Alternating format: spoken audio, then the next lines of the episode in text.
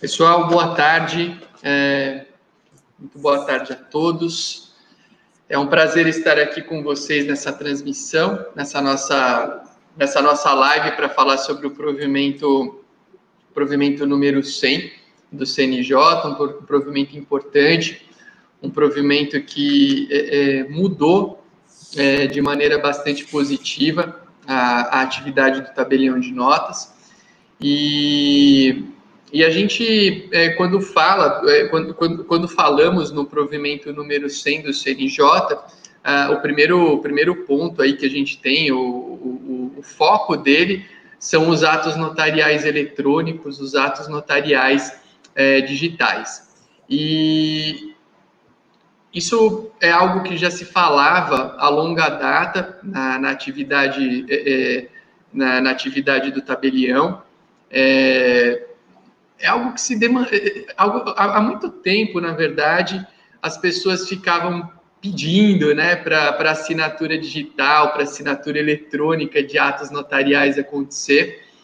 E essa questão do coronavírus que impactou tão é, é, negativamente o mundo em alguns aspectos acabou trazendo é, evoluções em outros sentidos, e essa foi uma delas. Né? Não que não que a, a questão do Covid, do coronavírus, tenha gerado assinatura eletrônica, mas ela foi um, um belo de um estopim, um belo de um pontapé inicial para esse processo todo acontecer.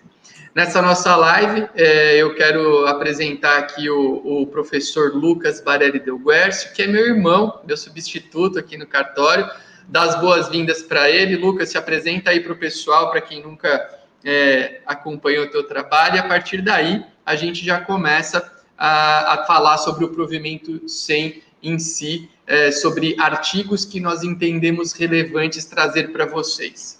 Boa tarde a todos, meu nome é Lucas Barelli Delguers, como o Arthur mencionou, sou irmão dele, além de irmão do Dr. Arthur, é, já para aqueles que não sabem, tive meu próprio cartório, sou aprovado em alguns concursos, dou aula há bastante tempo sobre esse tema, escrevo também bastante sobre o assunto, e como o Arthur disse, esse tema atos notariais eletrônicos, é, ele precisou desse estopim, que foi essa crise do, do coronavírus, para ser implementado no estado de São Paulo nacionalmente. Alguns estados, é, para quem quiser ler um pouco das nossas obras, a gente tem, salvo engano, foi no Direito Notarial e Registral, volume 2, é, de 2018 ou 3, eu posso estar fazendo alguma confusão com números aqui, que eu vejo bastante números. Esse tema já foi abordado por mim. É, eu tratei ali de assinatura digital de documentos eletrônicos. É, então, é um tema que há bastante tempo ele vem sendo tratado de forma regionalizada pelos estados Brasil afora. Rio Grande do Sul, Bahia, Pernambuco já vinham tratando sobre ele e é, deixado de lado em estados também de grande relevância, como o nosso estado de São Paulo. E aí a gente precisou é, dessa crise é, para, primeiramente, aqui a corregedoria se manifestar em um provimento, é, que foi o provimento 12 de 2020, ela se manifestou acerca dos atos notariais eletrônicos, que foi um grande avanço. Logo após essa edição, tivemos a edição do provimento número 100, que tratou nacionalmente do tema e veio é, com essa grande novidade. Então, é, feita essa introdução, eu devolvo aqui a bola para o Arthur, para ele começar com a apresentação dos slides e onde for necessário eu vou fazer alguns apontamentos que eu entendo também de grande valia aqui para a nossa live.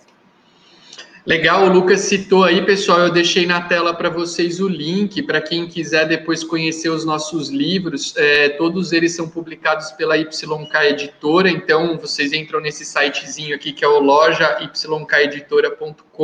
joga lá Del Guercio, que é o, nosso sobrenome em comum, vocês vão encontrar bastante coisa, bastante livro, inclusive esse livro que o Lucas citou. Esse tema, como eu disse, ele não é novidade, nós já falamos a longa data de assinatura digital. Aliás, o Lucas, é, o Lucas foi, é, ele falou, já escrevi. O Lucas deu uma de pitoniza com esse provimento número 100 do CNJ, porque quem quiser ler um artigo dele do Direito Notarial e Registrar em Artigos, volume 3, muita coisa do que está no provimento 100 Está nesse artigo que foi escrito quando mesmo, Lucas? Quando que foi publicado, é isso? Ele foi escrito em, no início de 2018 e publicado, acho que em agosto ou setembro de 2018. Então ele teve uma publica, ele foi é. publicado um pouco depois da, da, de quando foi escrito. Né? Legal. Quem, quem quiser dar uma lida lá e veja se não tem muitas coincidências com o provimento sendo CNJ. Uma, um ponto importante, pessoal, aqui, a nossa live eu sei que tem bastante gente acompanhando ao vivo. Uh, uma das vantagens de vocês acompanharem ao vivo é poder fazer perguntas, tá? Então, se alguém quiser fazer pergunta, vai colocando aqui. Uh, se surgir oportunidade, a gente responde, senão a gente reserva um espaçozinho aí mais para o fim. É, quero lembrar também que quem quiser é, tem um link de compartilhamento dessa live. Então, se vocês puderem clicar nesse link de compartilhamento e mandar aí para os seus contatos, é, quanto mais gente assistir essa live, melhor, mais gente vai se beneficiar desse estudo que a gente preparou. Muita gente já falou sobre o provimento 100, mas eu acho que a visão que a gente vai trazer agora é uma visão que vai trazer elementos, questões práticas, coisas que a gente vem observando aí ao longo das últimas semanas. Uma primeira, para a gente dar uma, uma, uma introdução e, enfim, começar uh, essa, essa análise de alguns artigos, eu quero trazer aqui para vocês o artigo 1 do provimento número 100 do CNJ, e ele fala que este provimento estabelece normas gerais sobre a prática de atos notariais eletrônicos em todos os tabelionatos de notas do Brasil. E isso é muito legal, viu, pessoal? Porque até a entrada em vigor uh, do provimento número 100 do CNJ, nós tínhamos algumas legislações esparsas falando sobre uh, o ato notarial eletrônico, o ato notarial digital, mas não eram todos os estados do Brasil que admitiam essa possibilidade. E hoje a gente tem essa, essa regulamentação em nível nacional. O artigo 1 dá para a gente aí essa, essa noção de amplitude do provimento 100. E que bom que ele aconteceu, porque é, até, a, até a entrada em, em, em, vigor do provimento 100, a gente tinha, como eu disse, tinha um lugar que autorizava, outro lugar não autorizava, não tinha regra de competência, era um pouco bagunçado. E hoje a gente tem essa normatização um pouco mais regrada e padronizada, é, pensando no nosso país como um todo. Lucas, alguma coisa, tem algum comentário aí para fazer do artigo primeiro? Eu lembro até que você comentou do artigo segundo que não está aqui nas nossas telas, então já emenda aí um, uma, uma introdução com alguns comentários ao artigo segundo que eu acho que, que é, serão bem válidos. Legal, eu acho que o artigo primeiro ele tem que ser lido em conjunto quando vocês tiverem a oportunidade com as considerações que levaram o CNJ a editar o provimento. Né? Essas considerações elas são muito importantes eu elenquei aqui quatro pontos que eu entendi como principais da leitura das considerações que eu queria só é, compartilhar aqui com vocês, para aqueles que estudam para concurso, né, que estão acompanhando aqui essa live, eu gostaria de é, falar para vocês tomarem cuidado, porque eles falam, considerando que os atos notariais previstos no Código Civil e na Lei 8935 de 94, que é a Lei dos Notários e Registradores, né, no seu artigo 41, poderão ser prestados por meio eletrônico. Esse não é o artigo que dá a competência dos atos do tabelião de notas, os artigos que tratam aí dos atos de competência do tabelião de notas são os artigos 6 e 7 da Lei 8935. Então, tomem cuidado e leiam esse artigo 41, porque eu acho que a partir de agora ele pode vir a ser cobrado é, em concurso público com alguma habitualidade. Não me lembro dele ter sido cobrado nos últimos concursos, mas agora eu acho que ele pode aparecer em alguma prova. É, a segunda consideração, quando a gente for falar de competência aqui para a prática do ato notarial eletrônico, para quem já acompanhou algumas lives, lives sobre o tema, vocês podem verificar que sempre foi dito que, é, ao se estipular essa competência, é, visou é, evitar a concorrência predatória entre os estados para a prática desses atos. Isso foi utilizado em diversas lives por diversas pessoas. E isso está previsto ali nas considerações iniciais que levaram à edição do provimento. Uma outra questão que é muito legal, assim, de você ter a lei, de você ler o provimento também, é, linkando ele com esse tema, é de você também pensar no provimento 88 do CNJ, porque uma das, das razões de ser do provimento número 100 é criar o cadastro único de clientes do notariado, criar o cadastro de beneficiários finais, criar um índice único de atos notariais, e isso tudo veio previsto num provimento anterior, que é um provimento que visa o combate à lavagem e à corrupção, a lavagem e corrupção, é, a lavagem de dinheiro e a corrupção e ao financiamento do terrorismo. E, por fim, para aqueles que tinham alguma dúvida né, sobre a essencialidade do serviço que prestamos, eles finalizam aqui as considerações falando que é, a prestação dos nossos serviços elas devem se manter porque os serviços notariais eles são essenciais ao exercício da cidadania e devem ser prestados de modo eficiente, adequado e contínuo. Então, isso é muito legal para os prestadores da atividade, pela importância é, do que fazemos, né?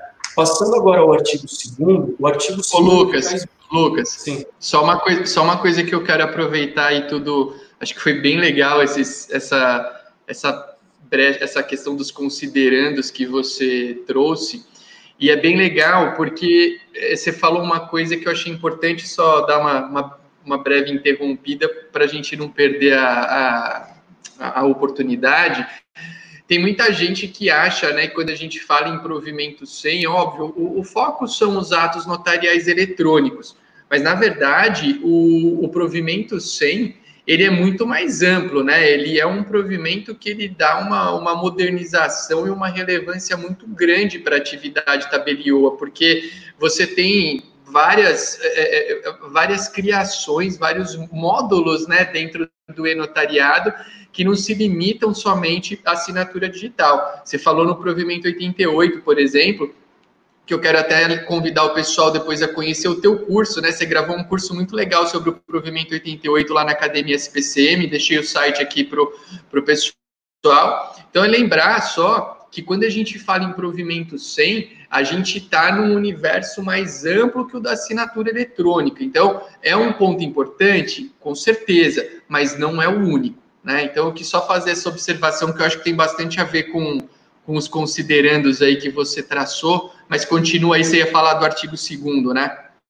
Sim, o artigo 2 né, que ele está antes de um dos mais importantes artigos do provimento, que é o terceiro que trata da videoconferência, né, e seus requisitos, ele traz 18 conceitos. E a gente tem que tomar cuidado porque dentro desses conceitos a gente pode extrair balizadores de como nós vamos ter que nos portar daqui para frente com os serviços que são solicitados.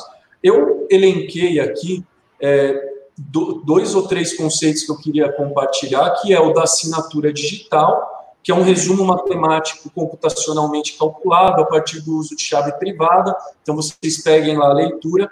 Tem o conceito de ato notarial eletrônico, então vocês têm dentro do provimento esse conceito que é um conjunto de metadados, gravações de declarações de anuência das partes por videoconferência e documento eletrônico correspondentes a um ato notarial. Tem o conceito no inciso 12 de documento digital, que é o documento originalmente produzido em meio digital.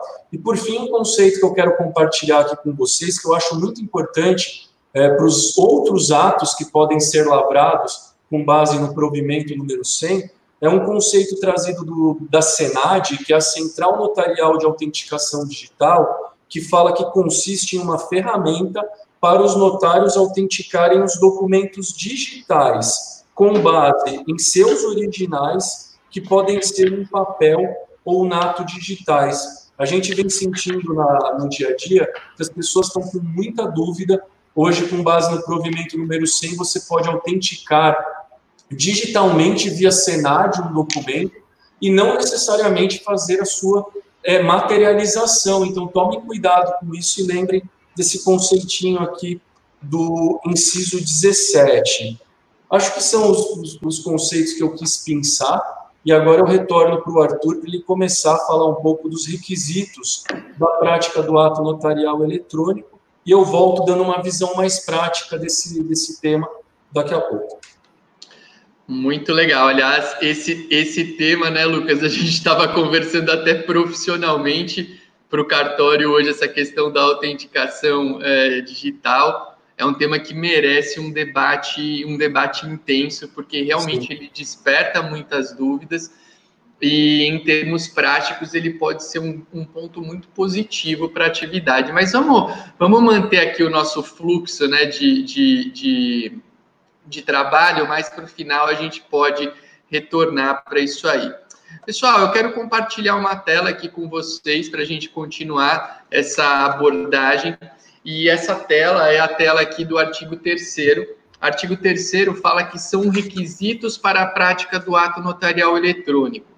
A videoconferência notarial para a captação do consentimento das partes sobre os termos do ato jurídico, a concordância expressada pelas partes com os termos do ato notarial eletrônico, a assinatura digital exclusivamente através do e-notariado, a assinatura do tabelião de notas com a utilização do certificado ICP Brasil, uh, o, uso dos, o uso de formatos de documentos de longa duração com assinatura digital. Aqui repetiu, por, não sei se foi falha de transcrição minha ou se no provimento saiu assim, saíram dois incisos quatro, uh, mas a gente tem, claro, somente um inciso quatro. É falha antes, do provimento mesmo. Falha do provimento, né, Lucas? Está repetido Isso. lá, né? Isso.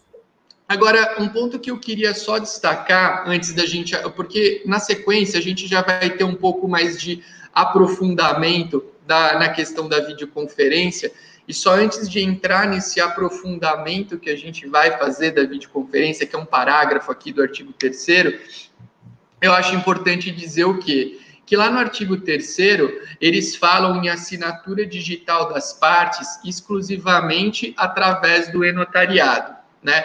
E a gente tem aí a possibilidade, isso vem sendo reiteradamente dito que a parte pode, a, o, o enotariado é pressuposto de assinatura das partes. Porém, para entrar no enotariado, você não necessita uh, exclusivamente do certificado digital notarizado que a gente ainda vai falar. Você pode utilizar o certificado digital é, um certificado digital nos parâmetros da ICP Brasil. Então, se a pessoa já tiver um certificado digital, ela consegue fazer a utilização do e-notariado. É óbvio, né, que a gente visando prestigiar o e-notariado, podemos estimular que as pessoas obtenham o seu certificado digital notarizado.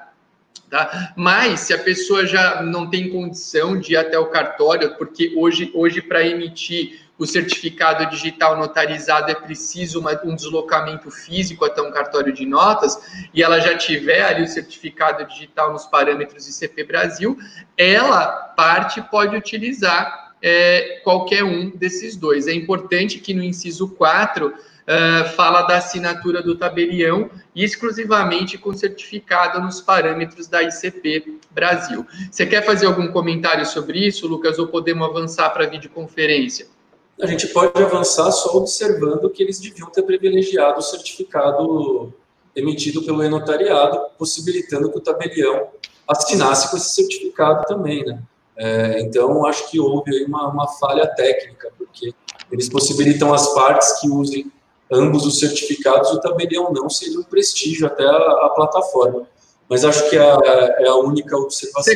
Você gosta dessa ideia, Lucas, da, mesmo um cara tendo certificado ICP Brasil, da gente tentar estimular um, um aumento da base de dados do e-notariado ofertando o certificado notarizado, porque aí eu quero, eu, eu vou pedir para você já dar um, um pitaco aí a, a, abordando essa questão de uma, de uma outra ótica também que é importantíssima, né?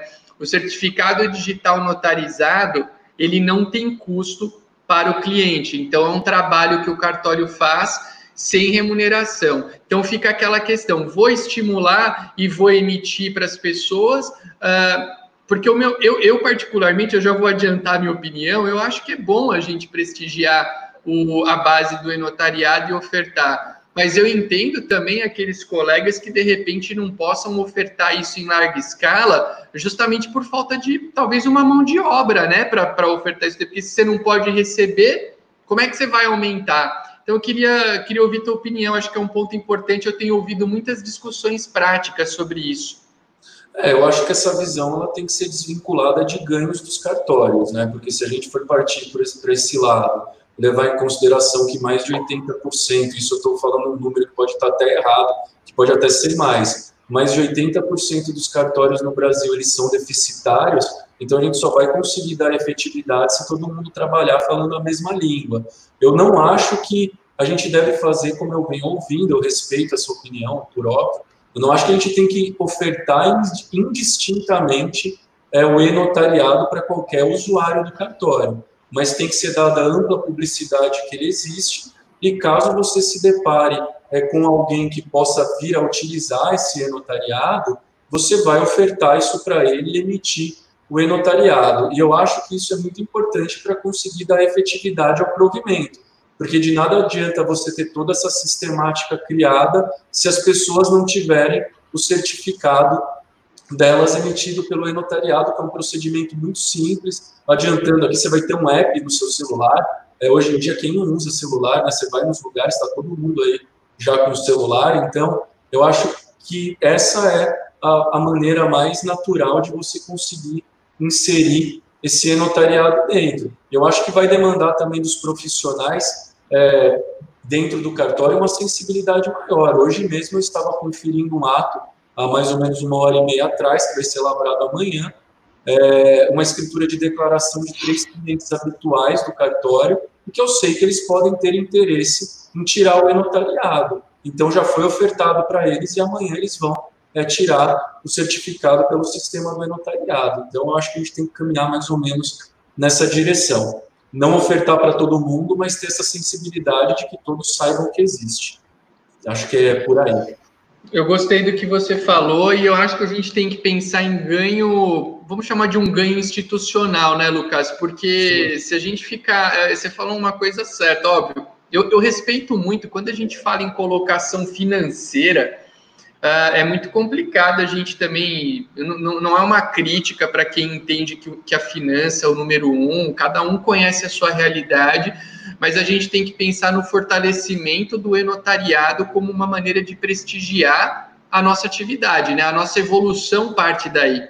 Então é um ponto até, interessante. Até porque, até porque eles estão tratando a utilização desse sistema é, na prática mesmo, que eu venho sentindo e escutando, eles estão é, privilegiando muito a informação, ah, você que está longe, você que está em outro lugar. E eu posso ter uma pessoa que está a duas casas do cartório, mas que ela não quer vir até o cartório por diversas razões e quer utilizar o sistema do e-notariado. Né? Então, eu acho que é por esse caminho que a gente tem que seguir.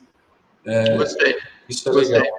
Aliás, até porque, né, Lúcio, daí hoje em dia, se você for ver, o cara pode estar duas casas ao lado e não querer vir aqui por Exatamente. de saúde, né? É, hoje, hoje, é. hoje, em tempos de pandemia, é o, é o que a gente vive. Legal, gostei, gostei dessa, Gostei dessas informações que a gente trocou agora. Pessoal, olha aí a videoconferência, parágrafo único do artigo 3 Uh, a gravação da videoconferência notarial deverá conter, no mínimo, tá? Então vejam que aí são requisitos mínimos.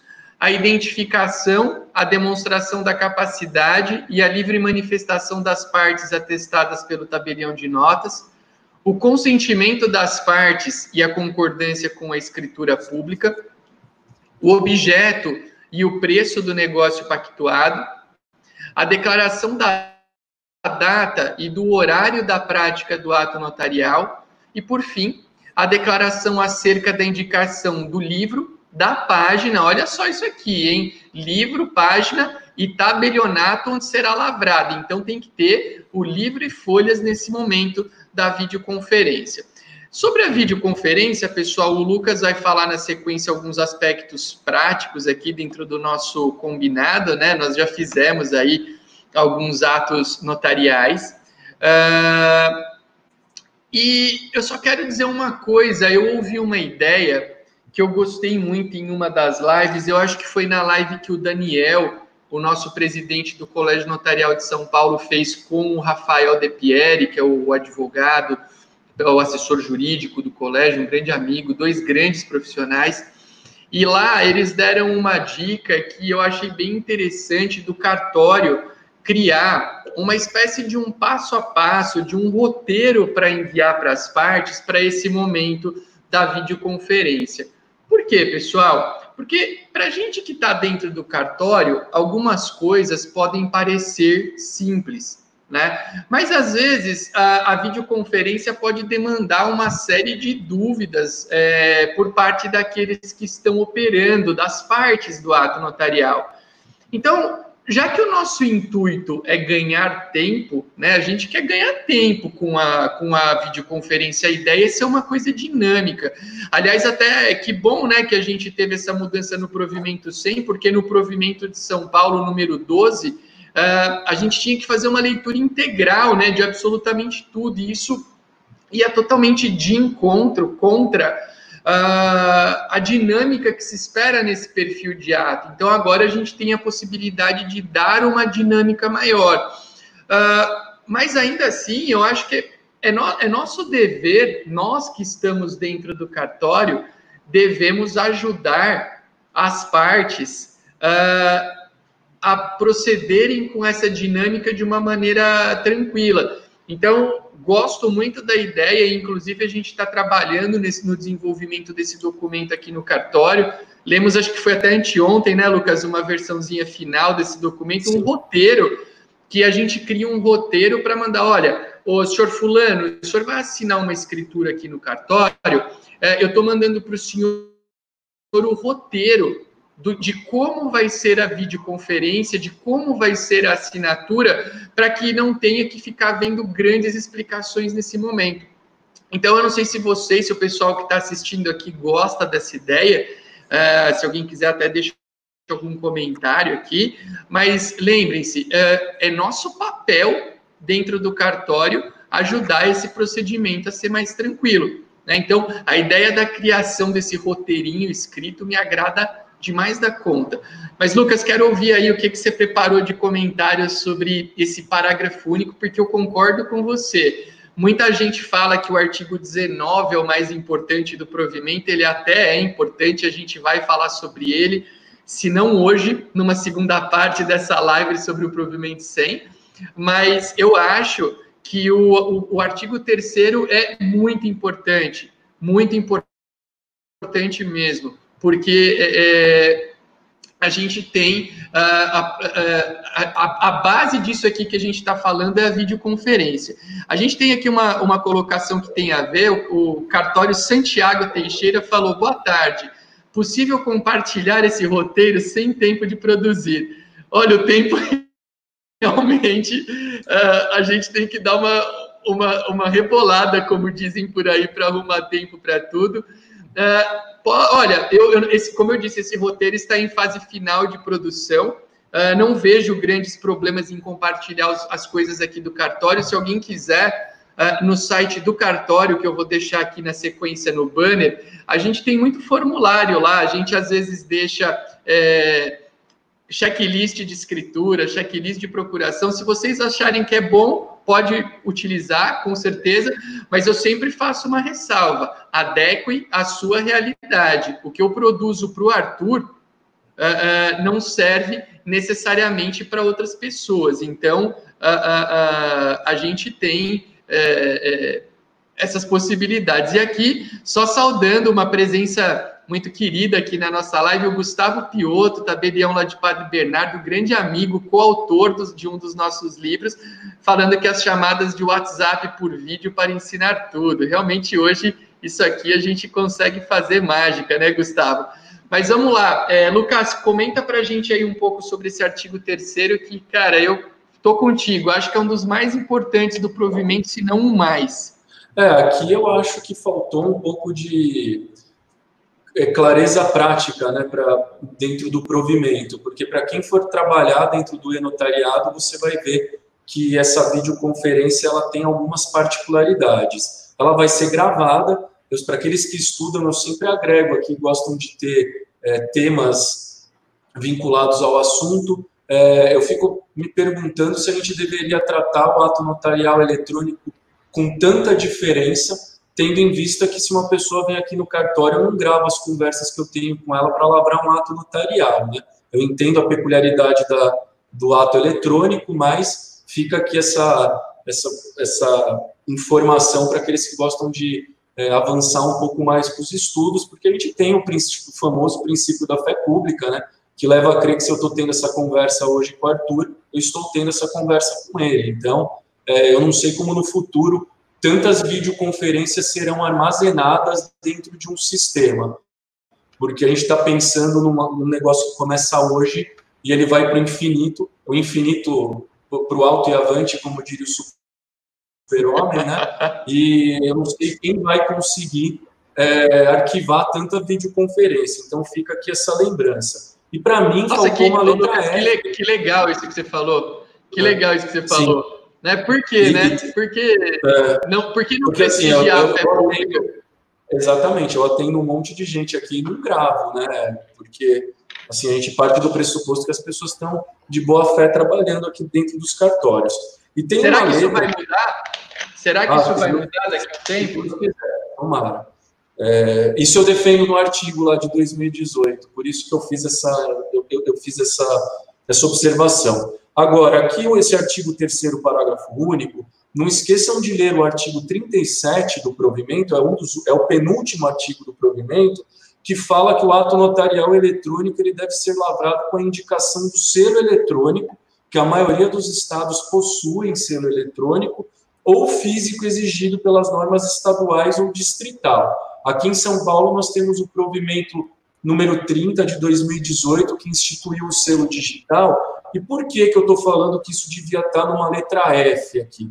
Para aqueles que já participaram de uma videoconferência, de forma prática, você vai ter, você olhando para o seu computador, no canto esquerdo superior da tela, você vai puxar o ato notarial lavrado já, eletronicamente.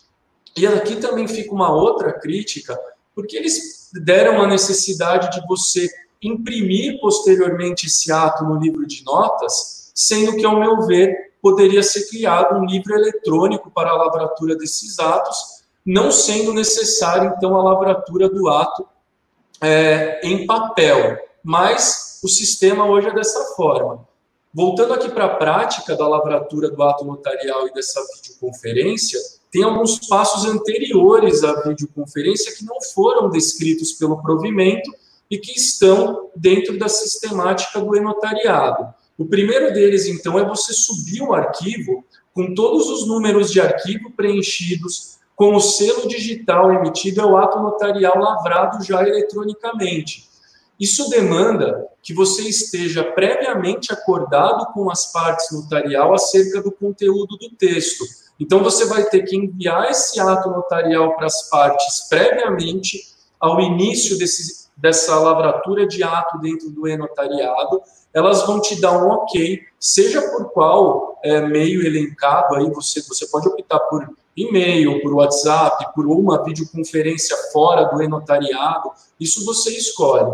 Uma vez as partes aprovando o conteúdo do texto, você vai estar, inclusive, com tudo pago, né, de bom grado, que tudo já esteja é, depositado previamente dentro do cartório.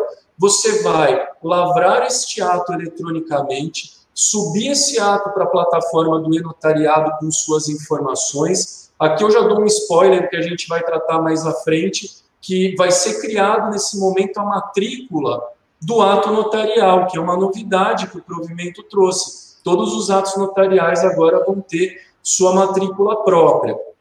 Já é criado nesse momento a matrícula do ato e esse ato para o sistema já é considerado como lavrado. Por isso que ele tem que estar pré-aprovado, porque qualquer problema que você tenha dentro dele, ou você vai corrigir por uma reratificação ou por uma ata retificativa, ou indo para algo muito esdrúxulo, você vai ter que cancelar esse ato notarial. Uma vez então feita essa primeira etapa, você vai ter logo abaixo disso, dentro do sistema do notariado, vocês têm vídeos aí disponibilizados pelo Colégio Notarial Federal que explicam isso que eu estou falando. Você vai ter logo abaixo disso é, a indicação dos participantes do ato e o que eles fazem dentro desse ato. Então, você tem signatário, arrobo, você tem até um observador que você pode cadastrar. A partir do momento que você cadastra as partes com o seu e-mail, então é muito importante que a informação do e-mail ela esteja atualizada, ok? Elas são cadastradas. A partir desse momento você puxa ela para o fluxo de assinaturas que está disponível na plataforma. Você vai criar a ordem dentro desse fluxo de assinaturas e, ao terminar o fluxo de assinaturas, vai ser disponibilizado um, uma, uma aba para que vocês é, criem o link da videoconferência e enviem para as partes. Uma vez feita a videoconferência, com todos esses requisitos aqui que o Arthur tratou, é, e aqui eu faço uma observação da videoconferência. Você vai iniciar a videoconferência da mesma forma que você. Eu defendo sempre isso. Então, é, desculpem a expressão, é, mas estão fazendo tempestade em um copo d'água. Se você inicia um atendimento dentro da sua serventia, você vai iniciá-lo com essas características aqui, pedindo para a parte que ela se identifique. Algumas pessoas estão defendendo é, que você fale ali na letra A que ela mostre o documento de identidade. A gente vai ver no artigo 18 quais são as formas de identificação que o e-notariado, que o provimento sem admite, desculpem, e você vai ver que em nenhum momento ele está falando. Solicite para a parte que ela te mostre o seu documento de identidade. Porque até porque se isso fosse meu documento de identidade, não que é. isso? É um lencinho para eu limpar meu óculos. Imagine que eu venho assim, é, senhor Arthur, eu sou o Lucas, está aqui, ó. Entendeu? Não, pelo então, amor de Deus. Lucas, peraí, é. deixa, deixa eu te interromper rapidinho. Gente, duas coisas. Primeiro, prestem atenção, hein? Olha a riqueza desse conteúdo que a gente está aqui. Vejam o nível de detalhamento prático do que o Lucas está trazendo. É muito interessante. Prestem atenção, tá? Esse vídeo vai ficar salvo aqui depois, vocês podem até ver novamente. Mas essa história de mostrar o documento de identidade é um absurdo, porque senão é o que você falou, eu vou pegar aqui, ó, o gibizinho do coronavírus e os cartórios, está aqui minha identidade, ó. É, Pelo amor de Deus. Mostrar a identidade pode até confundir a cabeça do. Ah, do, não, não, do, não, não, é. dá, não dá. Vamos, vamos esquecer. Vamos, isso é um então, absurdo. Assim, a identificação, o artigo 18, traz os meios para identificar uma pessoa, que a gente pode até adiantar aqui rapidamente, depois vocês fazem a leitura. São documentos digitais, como, por exemplo, uma carteira de habilitação, que hoje ela admite a forma digital, ou você tem uma sistemática de envio de cartão de assinatura e documento de identidade feita entre os cartórios. Rapidamente é, é, é isso. É, quanto à demonstração de capacidade, você vai conversar com a pessoa da mesma forma que você conversa é, é, presencialmente. E quanto à livre manifestação das partes atestadas pelo tabelião, eu já ouvi assim a seguinte informação. É, imagina que tem alguém aqui ao meu lado agora com uma arma apontada nas minhas costas. Assim, se isso aconteceu, é, é muito difícil, né? Porque é, pensa que as pessoas geralmente estão dentro do celular, elas não vão ter é, esse vício de vontade é, tão sério. É, mas é, a gente tem, então, essa outra parte. Quanto ao consentimento das partes e a concordância com a escritura pública, lembrem que esse consentimento ele é dado em diversas etapas do procedimento. Nós temos conversas prévias com a parte, nós temos envio de e-mail, troca de WhatsApp, talvez até uma conversa por videoconferência. Então, essa letra B, ela é facilmente atingida. Quanto ao objeto e preço do negócio, a gente vai ter que deixar isso bem claro dentro da, da videoconferência. Eles acrescentaram aqui a necessidade que se determine o horário que essa videoconferência está sendo lavrada, não sei porquê, qualquer computador fala aí a hora que a gente está, é só olhar no canto da tela que a gente vai ver qual hora é. Isso ficaria bem é, gravado já é, pelo sistema, mas eles pedem que o tabelião ele tenha essa cautela de determinar o horário. E, por fim, a declaração acerca da indicação de livro, página e do tabelionato onde será lavrado o ato notarial. Então, a gente vai ter que falar ali que o livro é tal, a folha é tal e é o tabelião de notas de Itaquá, para não gerar dúvida aí é, quanto ao local em que isso está sendo feito. Eu li um comentário aqui do, de um xará que se chama Lucas, falando acerca da, da confusão. Lucas, parece mais. Eu, eu para mim, isso, a partir do momento que você pratica o ato, ele fica bem claro. Eu acho que não é tão confuso assim. Eu acho que ele, é, ele ele flui muito bem no momento que você está lavrando. É, e eu acho que isso caminha é, para o futuro dos, dos tabelionatos de notas. Quanto à videoconferência, eu acredito é, que o que eles poderiam ter inserido dentro do e-notariado, naquelas etapas prévias, seria um local de pré-aprovação da minuta dentro do e-notariado, evitando que a gente tivesse que seguir é, essa sistemática de já subir o ato lavrado, ok? Então, quando a gente finalizou a videoconferência, voltando aqui à parte prática da lavratura do ato, então lembrem daquelas quatro etapas, nós temos então, sobe o ato, cadastra participantes, fluxo de assinaturas, videoconferência, finalizou a videoconferência, o fluxo de assinaturas nada mais é que uma ordem de assinaturas do ato notarial. Então, se eu cadastrei que o primeiro a assinar é o Lucas e depois é o Arthur, o Lucas vai assinar esse ato notarial. Tão logo o Lucas assine, é liberado ao Arthur é, a assinatura do ato. Eles receberam e-mails que possibilitam a assinatura desse ato. E aí a gente parte para a finalização do ato, que é uma conclusão.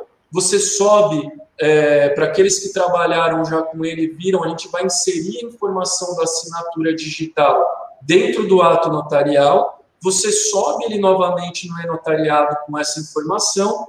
Aqui no nosso caso, o Arthur vai assinar digitalmente isso e pronto, o seu ato está lavrado com o seu traslado emitido. O que é muito legal disso é que você já está, inclusive, com o traslado pronto, né?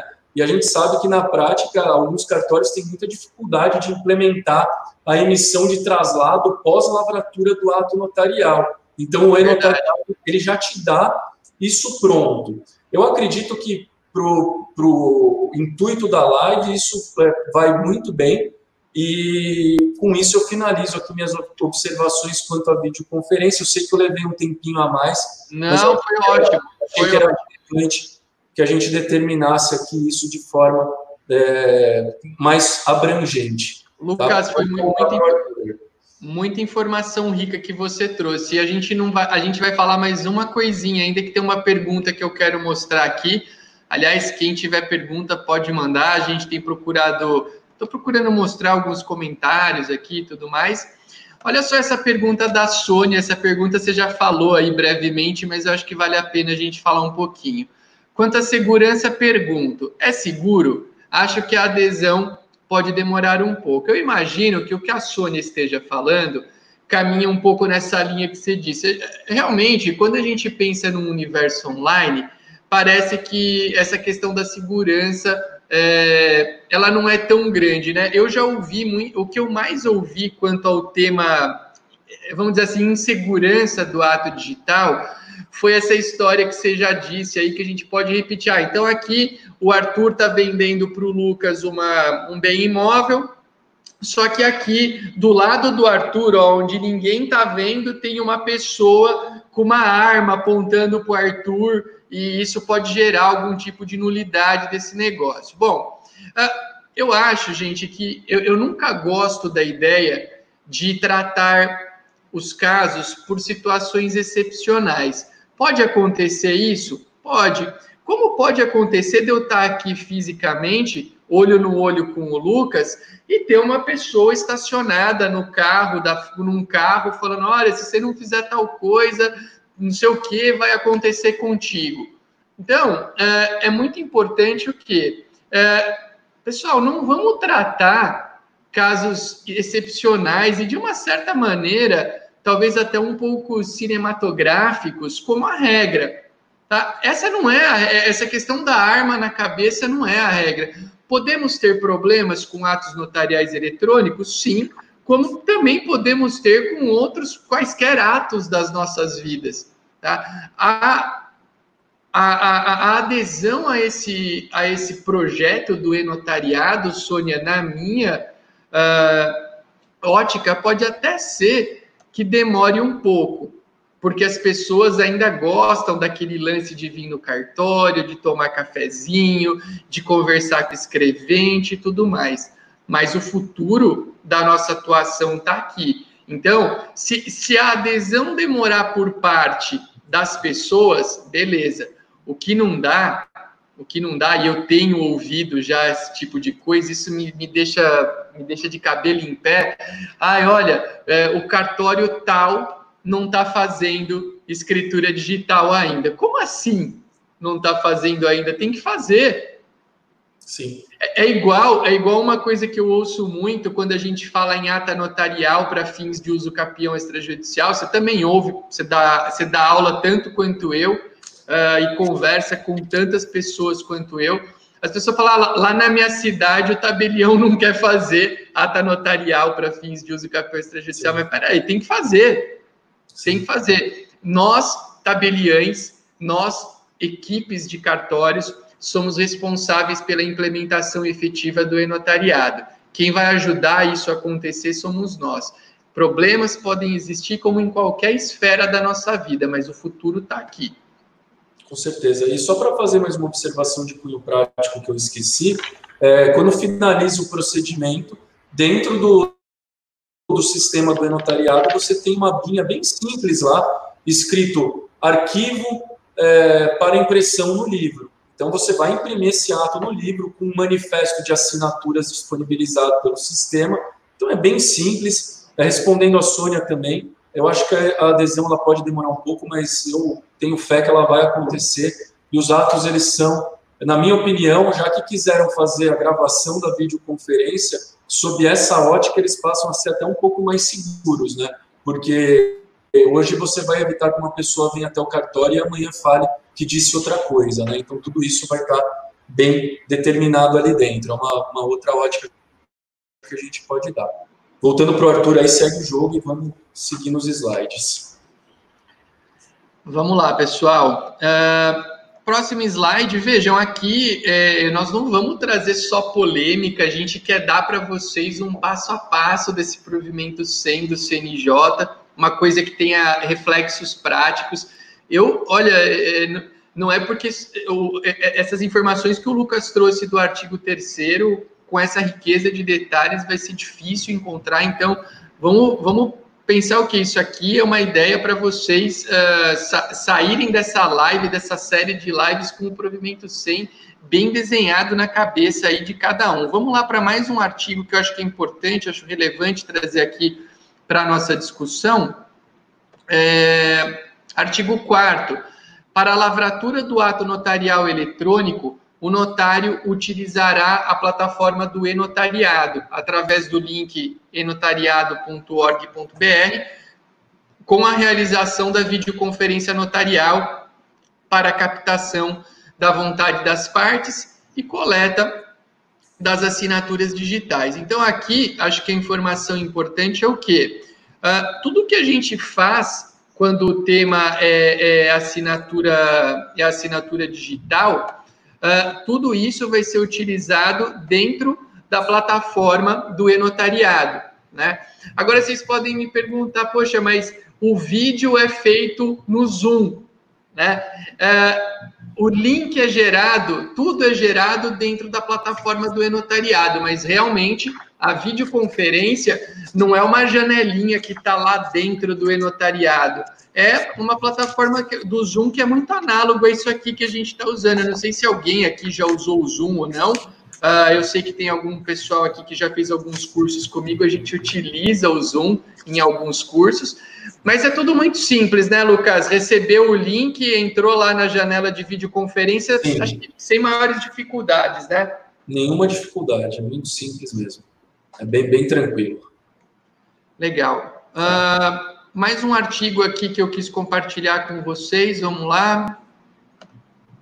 Artigo 7 Fica instituído o sistema de atos notariais eletrônicos e notariado, disponibilizado pelo colégio. E olha os objetivos desse sistema do e-notariado. Vejam como ele é muito mais amplo, pessoal. Lembra que eu falei para vocês que a amplitude era muito maior do que a gente imaginava, não era só aquela aquela questão da assinatura. Olha só tudo que a gente tem aqui, ó. Interligar os notários, permitindo a prática de atos notariais eletrônicos, o intercâmbio de documentos e o tráfego de informações e dados. aprimorar tecnologias e processos para viabilizar o serviço notarial em meio eletrônico, implantar em âmbito nacional um sistema padronizado de elaboração de atos notariais eletrônicos, possibilitando a solicitação de dados, atos, certidões e a realização de convênios com interessados. E, por fim, implementar a matrícula notarial eletrônica. Então, eu quero que vocês notem por esse artigo 7 que quando a gente fala em notariado, quando a gente fala é, é, em, em, em, em, questões que envolvam o enotariado, a amplitude é muito maior do que única e exclusivamente a assinatura digital. Eu destaco aqui, óbvio, tem tanta coisa legal aqui no artigo 7 eu destaco a implementação da matrícula, da, da, da matrícula notarial eletrônica. Porque a matrícula notarial eletrônica, ela vai ser uma identificação desses atos que foram produzidos uh, por meio eletrônico. Então, acho que é, um, é uma, uma, informação relevante, né? É, é, mais um elemento de identificação Uh, e eu queria saber, Lucas, se você identifica aí alguma, você quer fazer algum comentário desse artigo, se você acha que tem alguma coisa legal é, para gente, a gente pontuar. O próximo slide, você tem o artigo oitavo aí? É... Não, pulei para o nono, se você quiser é, fazer algum comentário. Eu só, queria, eu só queria comentar esse artigo sétimo com todos os objetivos, né? Linkar com o artigo oitavo, porque tudo isso é implementado pelo Colégio Notarial Federal, né? É, pelo Colégio Notarial Federal, e eles falam que isso não vai gerar nenhum tipo de despesa para o Conselho Nacional de Justiça. No seu parágrafo terceiro, eu só queria fazer essa observação aqui, é, que a gente tem que tomar cuidado se quiser que essa implementação atinja é, o nível nacional, é, que o artigo 3 fala que para manutenção, parágrafo 3 do artigo 8 para manutenção, gestão e aprimoramento contínuo do e-notariado, o Colégio Notarial Federal poderá ser ressarcido dos custos pelos delegatários, interinos e interventores aderentes à plataforma eletrônica na proporção dos serviços utilizados. Eu só queria aqui fazer uma, um comentário, é, lembrando sempre da nossa introdução, é, da capilaridade que os cartórios têm no Brasil, é, que o e-notariado ele só vai surtir efeito se daqui a pouco não baterem na porta dos cartórios e falarem, olha, está custando tanto, porque se eles vierem com um custo muito alto, eu acho que isso pode ser uma. pode gerar uma retração na utilização do e-notariado. Mas eu só queria mesmo fazer essa observação, lembrando aqui que, por já ter sido titular de um cartório deficitário, eu acho que se eles criarem alguma forma de ressarcimento, ele está na hora, mais do que na hora para tudo, né? Eu acho que no extrajudicial tudo deveria ser feito mais ou menos dessa maneira é, independente do, dos cartórios deficitários receberem uma ajuda de custo, eu acredito que deveria ser criado alguma espécie de tabelamento do que cada um iria contribuir, né? Então fica aqui essa, antes do Arthur passar para o artigo 9, fica a lembrança disso, porque é muito importante que o Colégio Notarial Federal tenha meios de é, trabalhar e implementar isso, porque nada é de graça, mas que essa conta não seja é, desproporcional e desarrazoada aí frente a, ao que os cartórios podem contribuir. É, e falando, falando em custos, né, veja o, o provimento 107 ontem do CNJ da, das centrais, Sim. que as centrais não podem repassar nenhum custo Sim. além dos emolumentos para as partes, né? Sim. Então, é, esse assunto de, de valores, ele sempre é controverso e realmente a gente tem que encontrar um, uma maneira aí das coisas serem... É, é é, equacionáveis financeiramente para todo mundo, né? Até eu estou voltando aqui um comentário, Lu. Olha o que a Simone tinha dito anteriormente, né? Quando a gente falava da propagação do, da oferta do certificado notarizado, concordo.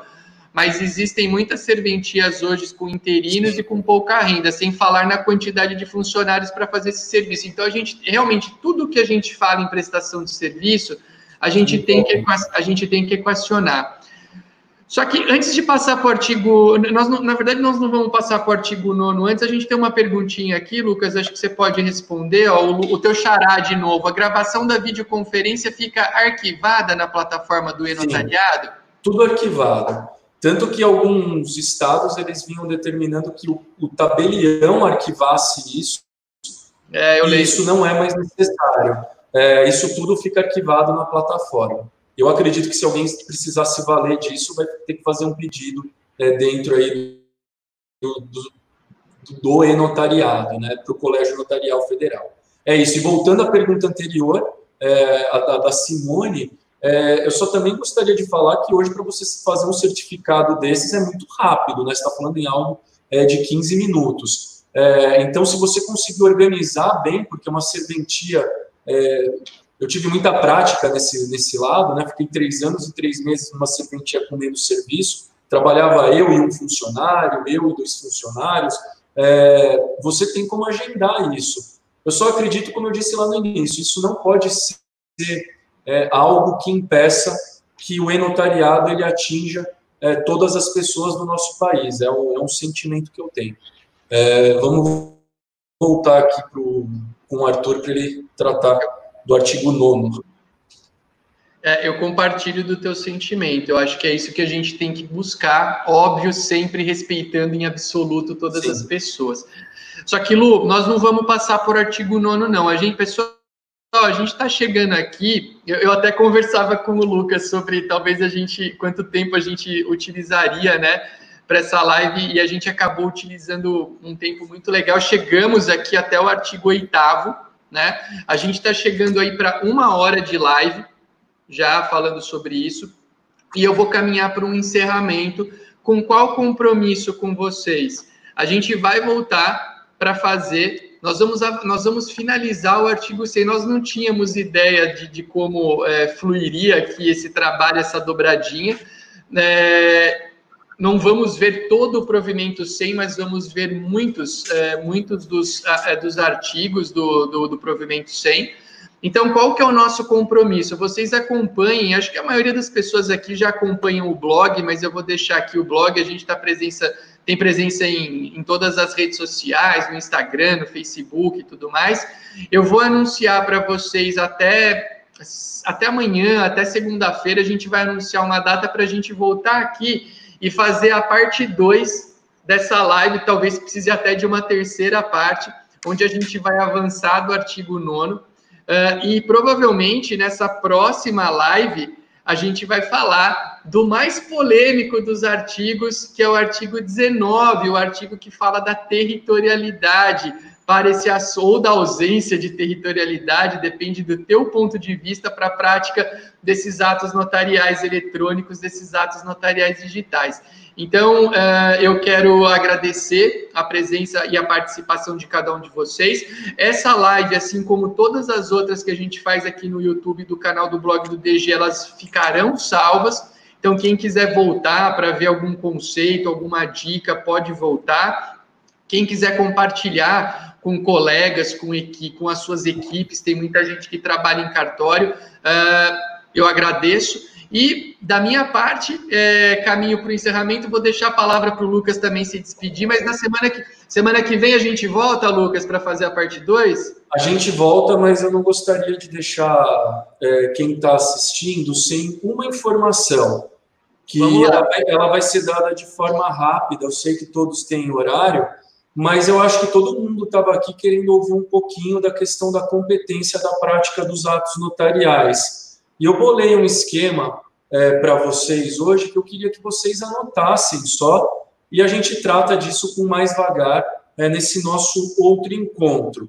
Eu vi uma live com o Dr. Jorcenildo do CNJ e ficou bem claro para mim. Guardem o seguinte: quanto à lavratura de atos notariais que envolvem alienação de bens imóveis, a gente tem que se atentar a três regras. A primeira delas, a do caput do artigo 19, então, vai competir a lavratura desse ato para o tabelião de notas da circunscrição do imóvel ou do domicílio do adquirente. Essa é a primeira regra. Então, se eu estou adquirindo um imóvel em Itacoaquecetuba, é, de, desculpem, se meu domicílio é em Itacoaquecetuba e eu estou adquirindo um imóvel em Manaus, o tabelião competente para a prática do ato é o de Itacoaquecetuba e o de Manaus, de acordo com a regra do CAPUT. O parágrafo 1 traz a segunda regrinha de competência para a lavratura dos atos. Quando a gente tem um ou mais imóveis de diferentes circunscrições, no mesmo ato notarial, é competente para a prática de atos o tabelião de quaisquer dessas circunscrições. E, por fim, quando envolve bem imóvel, o mais polêmico parágrafo, que é o parágrafo segundo. Mas eu não gostaria aqui de gerar uma polêmica. A gente tem que ler esse parágrafo segundo de acordo com o que ele traz. Estando o imóvel localizado no mesmo estado da federação do domicílio do adquirente, o adquirente poderá escolher qualquer tabelião de notas desse estado para a lavratura do ato.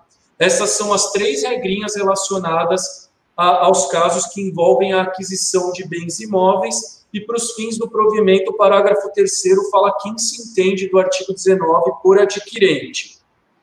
A quarta regra de competência é relacionada à ata notarial e o artigo 20 traz essa regra e fala que compete para o ato notarial eletrônico, é, o tabelião de notas da circunscrição do fato constatado ou, quando inaplicável este critério, o tabelião do domicílio do requerente.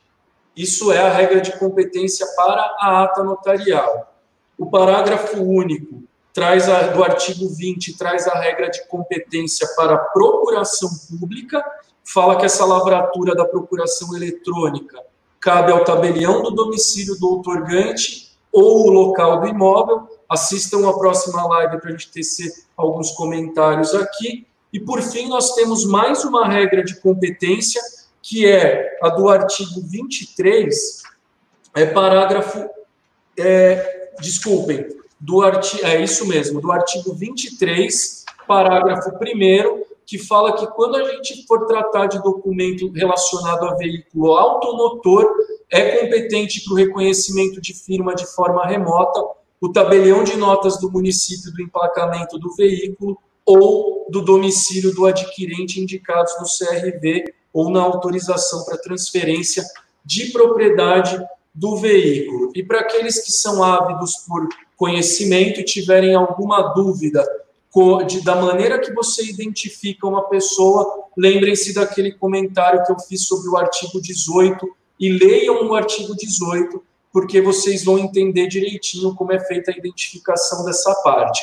Para aqueles que me conhecem um pouco, sabem que eu sempre acabo falando mais do que devido, aqui foram só três minutos. É, eu agradeço a presença de todos, adorei fazer essa live com meu irmão, é um grande amigo. A gente está só separado por um andar aqui, a gente está tá no mesmo prédio aqui, mas separados por um andar.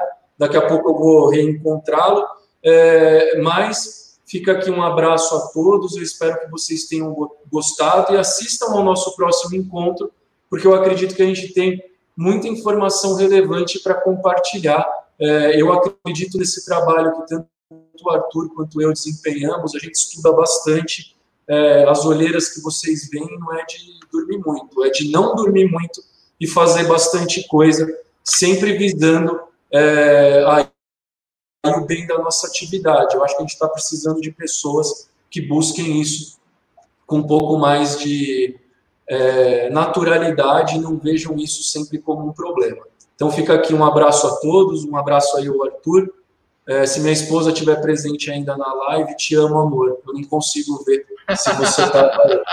tá bom? Um abraço a todos. O Lucas já deixou aqui cenas do próximo capítulo. Semana que vem tem a parte 2.